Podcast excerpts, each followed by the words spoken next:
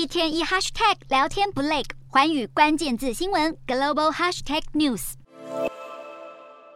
印尼议会三十号批准了加入区域全面经济伙伴关系协定 （RCEP），希望促进贸易和投资发展。而印尼也成为第十四个加入 RCEP 的国家。